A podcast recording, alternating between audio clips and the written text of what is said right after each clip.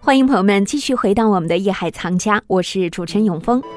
如今，在位于宁寿宫后养心殿内的二十五方宝玺正静静地摆放在那里，接受来自世界各地人们的观览。但是在过去，以他非常尊贵的身份，就连乾隆皇帝都不能随便拿来赏玩。那么，他当时到底存放在什么样的地方呢？他又会为我们讲述怎样的历史故事呢？请朋友们马上跟随我们进入到接下来的节目当中。欢迎走入艺海藏家。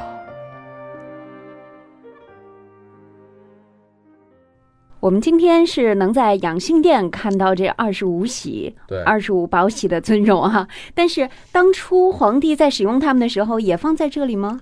乾隆后来把这二十五方，这是标准的、有意义的、不同用途、功能的宝玺放在了交泰殿，有一宝一匣，就是它有盒子放在那儿一起。嗯，这个交泰殿是在什么位置呢？大家就以后要去的时候就注意一下，它是在现在的咱们说后宫，从乾清宫一直到这个坤宁宫之间嘛，还有个交泰殿。嗯，天地交泰啊，就是形容什么？形容这个整个这个国家的这一种阴阳协调这么一个概念，它就放在这里头，把这个宝玺形容什么？形容他们天这地中间，呃，对，天地中间嗯感觉就是是我们大清王朝嘛，所以他要把宝玺把他的信物放在这里头，然后其他的各个宝玺分至不同的宫殿，啊，就是其他的就可能功用不一样的，甚至是皇帝的私人用玺。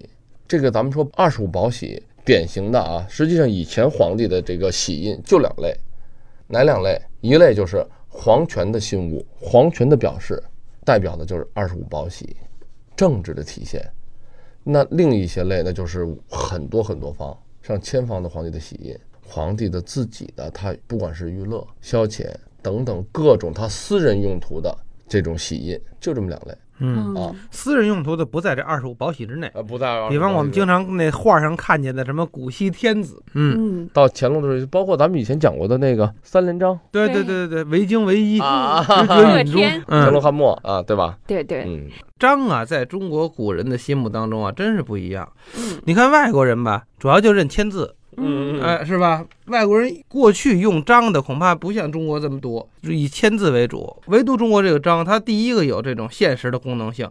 比方说，我自个儿过去每个人都有花押嘛，嗯，什么叫花押？就是现在的人名章嘛。说白了就是，你甭管你是放账啊，你还是说的收钱，你还是卖房子，还是怎么着，都得随身。咱看那小说啊，叫小衣襟下翻出花押， 然后往上一盖，就是带着这个自个儿随身的这个人名章。嗯，哎，这种花押绝不能往字画上什么这这上面盖，因为它嗯就是公用性的。今天说到这个二十五宝玺，哎，嗯德亮，你知道为什么要叫宝吗？嗯，哎，呃它它宝它就是宝啊。你啊，让这宝贝个吗永峰说说，因为他既然问你的时候，他就有备而来，他肯定知道为什么叫宝。哎，哎哎哎哎，呀，何老师怎么你这给么粗？你给人家个表现的机会就 不行来，永峰老师您说啊！ 说。对， 哎，大家知道吗？嗯，这个宝字的来由呢嗯，最早啊是宝贝嘛，始于女皇武则天。哦，嗯，根据史籍记载哈，嗯武则天晚年的时候呢，特别忌讳这个“死”字。你想啊，嗯这个年纪越来越大，嗯特别害怕。嗯嗯，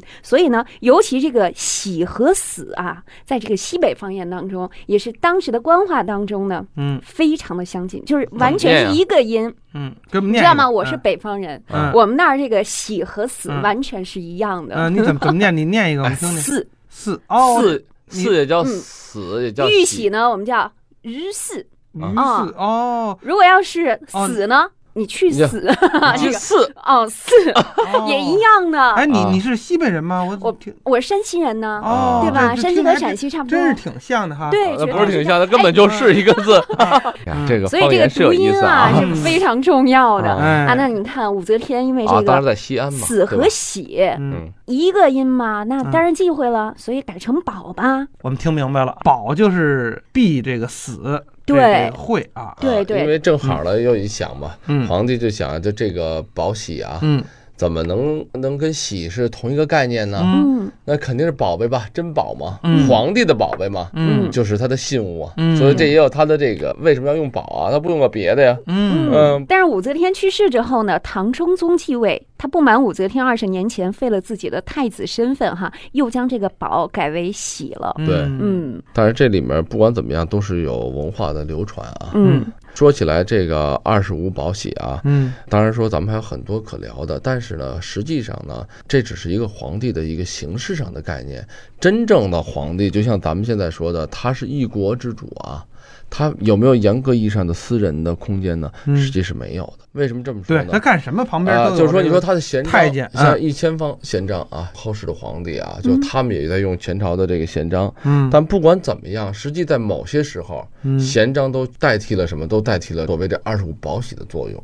因为皇帝嘛，嗯他想怎么样？就比如说咱们这里边有一些小的故事啊，我给大家讲一讲。就贤章并不贤，这是二十五宝玺咱们之外的一些事儿了。比如说呢，在咸丰皇帝，他两方印章叫什么印章呢？一个叫做御赏，一个叫做同道堂。这两方小玺呢，它本来就是一方贤章嘛，嗯嗯啊，就是说他自己的某一个他的地方，他会叫做同道堂。对这个叫鉴赏，他肯定看什么东西，他就实际就盖。但是在一八六零年英法联军进军北京、攻占北京的时候，咸丰皇帝他携皇后的这个钮钴卢氏，嗯还有他的这个叶赫那拉氏啊，这皇帝啊，嗯这个载淳等等啊，嗯就是逃这往个热河了，就是这避暑山庄了。后来的后来的慈禧和慈禧慈安啊，就对，就是就他他们们两个，嗯咱们说的这个俗一点儿，嗯就是慈禧、慈安，然后还有什么？他带着这些人逃到了避暑山庄了。嗯病危的时候，他就把御赏和同道堂这两方印章分别交给谁呢？分别交给这两位皇后，就是慈禧和慈安。嗯嗯因为当时呢，他匆匆的逃跑，他不可能随身带着大的这些对东西啊。嗯这个时候，你看国家的信物，这也是咱们咱们就是说现在想起来的一种悲哀啊。嗯对这国力已经到了这个什么程度呢？连国家的信物都顾不上了。咸丰皇帝呢，他就是把这个两方小章赐给了这两个皇后，目的就是什么？他也确实是以备自己的，因为他那时候感觉身体可能也不太好了、啊，嗯嗯状态不好，他就以备不时之需啊。嗯果不其然，驾崩了。嗯驾崩之后呢，咸丰呢，他这个载淳登基啊，就现在咱们说的同治，但那时候你知道以前的年号叫什么吗？它叫做祺祥，祈祷那个安啊详和平这个意呃思啊有这么实际，它祺是王字旁的祺啊，嗯嗯祺也表示祥瑞的意思嘛，祺祥。对，后来呢，当时这个两位皇后，还有这个顾命大臣八位啊，苏顺为主的，因为他皇帝太小了那时候，嗯然后匆匆继位嘛，怎么办呢？这个时候他们就商量了以后，就是出现了著名的垂帘听政。嗯嗯那这个垂帘听政以后呢，得靠什么信物呢？因为皇帝的印章就是皇帝的，嗯皇帝之宝啊等等，他这个时候他的懿旨就跟这个天下昭告，也就是说跟这些大臣们、跟这些百官们，就是上是御赏，然后结尾是同道堂，只有这因为这两方印是皇帝亲自赐给他们俩的，嗯别的印章是在大臣、是在太监、是在这整个这个咱们说的执事太监手里头。嗯啊，你什么时候用什么这个旨意、什么范围、什么情况用什么样的章、什么用途嗯，这都是有规定的。嗯但是那些章没用，为什么？在特殊的我们垂帘听政时期，皇后，也就是说，就咱就说懿旨皇后，他们嗯我们说了算啊，我现在叫皇太后。那她说了算的时候，她拿什么信物呢？这个时候就是她的信物，并不是他们自己的东西，那是先皇赐给我们的。嗯赐的什么呀？没有赐给他们宝宝玺是不能赐的，那代表大清国呀。嗯嗯赐的是皇帝自己的信物，我的鉴赏章，我的同道堂这个章。嗯也就是说，有了这两方印章，这个旨意生效。嗯嗯没有，对不起，你这个是没有用的，因为现在皇帝小，在垂帘听政的时候，那这个御赏跟他这个同道堂的时候，就变成了传国玉玺。为什么？他有了皇帝的信用的这个作用啊。嗯信物的作用，它甚至已经取代了皇帝之宝啊等等，因为你皇帝之宝是没用的。这个还说起来，就是大家如果要注意二十五宝玺的话啊，嗯有四方印章是满文，没有汉文。为什么？嗯这是曾经就是在努尔哈赤时期，它就已经是在松辽一带啊，咱们说东北开始使用了。嗯然后到后来呢，他们虽然是满族文化，但是他由于要是统治的是整个华夏，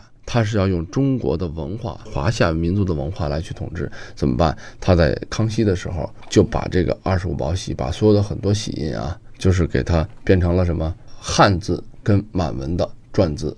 嗯而且都用的是篆文，汉字篆文大家很容易理解，嗯，啊汉篆、满也用满篆，等于就是都用篆字，也就是说符合什么？符合咱们历朝历代的这种形式，嗯因为历朝历代的国玺用的都是篆字，嗯这个形式只是因为现在是少数民族，所以它就是把右边是作为汉字。所以说嗯左边呢就是满字，就对称的，比如天子之宝，这边就是满文的嗯天子之宝。所以我们今天看到的这二十五方宝玺，嗯也是我们国家唯一一套完整的传国玉玺。啊，嗯对，可以这么说。艺海藏家正在播出。好，感谢您收听本期《艺海藏家》，欢迎您关注我们的《艺海藏家》节目同名公众号，这里会有节目同期录音以及文字、图片内容，可供您随时欣赏了解。我是永峰，代表制作人王鑫，感谢您的收听和关注，下期我们再会。本内容由喜马拉雅独家呈现。